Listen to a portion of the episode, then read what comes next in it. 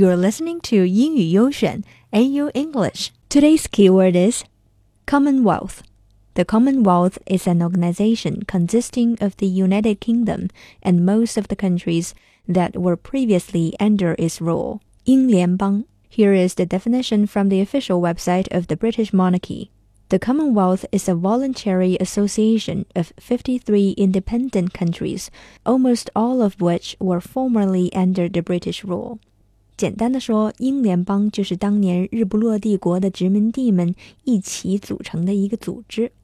英国女王 Queen Elizabeth II 就是这个组织的带头大姐。话说当年辅国不辅的时候，还是相当厉害的。Last week，女王召集了各位小弟开了一个会，但就在这团结的大会、胜利的大会上，加拿大新任帅哥总理竟然调戏了女王奶奶。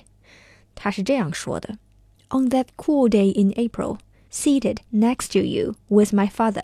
在那个寒冷的四月，曾坐在你身边的是我的爸爸。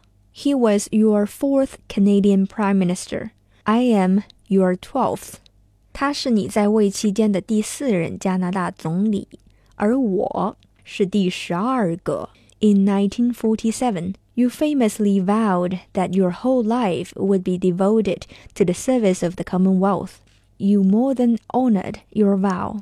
一九四七年的时候，你说你要为英联邦奉献终身。六十多年过去了，我才发现你是认真的。我想说，帅哥总理哥哥，你当女王傻呀？你这摆明了说人家老吗？超长待机这件事儿，是你随随便便就能提的吗？女王这九十多年是白当领导的吗？小样，女王分分钟给调戏回去。Queen Elizabeth II 在 Twitter 上 at 了这个 Canadian Prime Minister。She said, "Thank you at Justin Trudeau for making me feel so old." 加拿大总理一看，哎，女王艾特我了，他赶忙发了一条 Twitter，赶快开始找补。On the contrary, you are forever young. I was honored to toast your lifetime of service tonight. But the queen didn't respond. 亲们，你们觉得女王大人满意了吗？留言告诉我吧。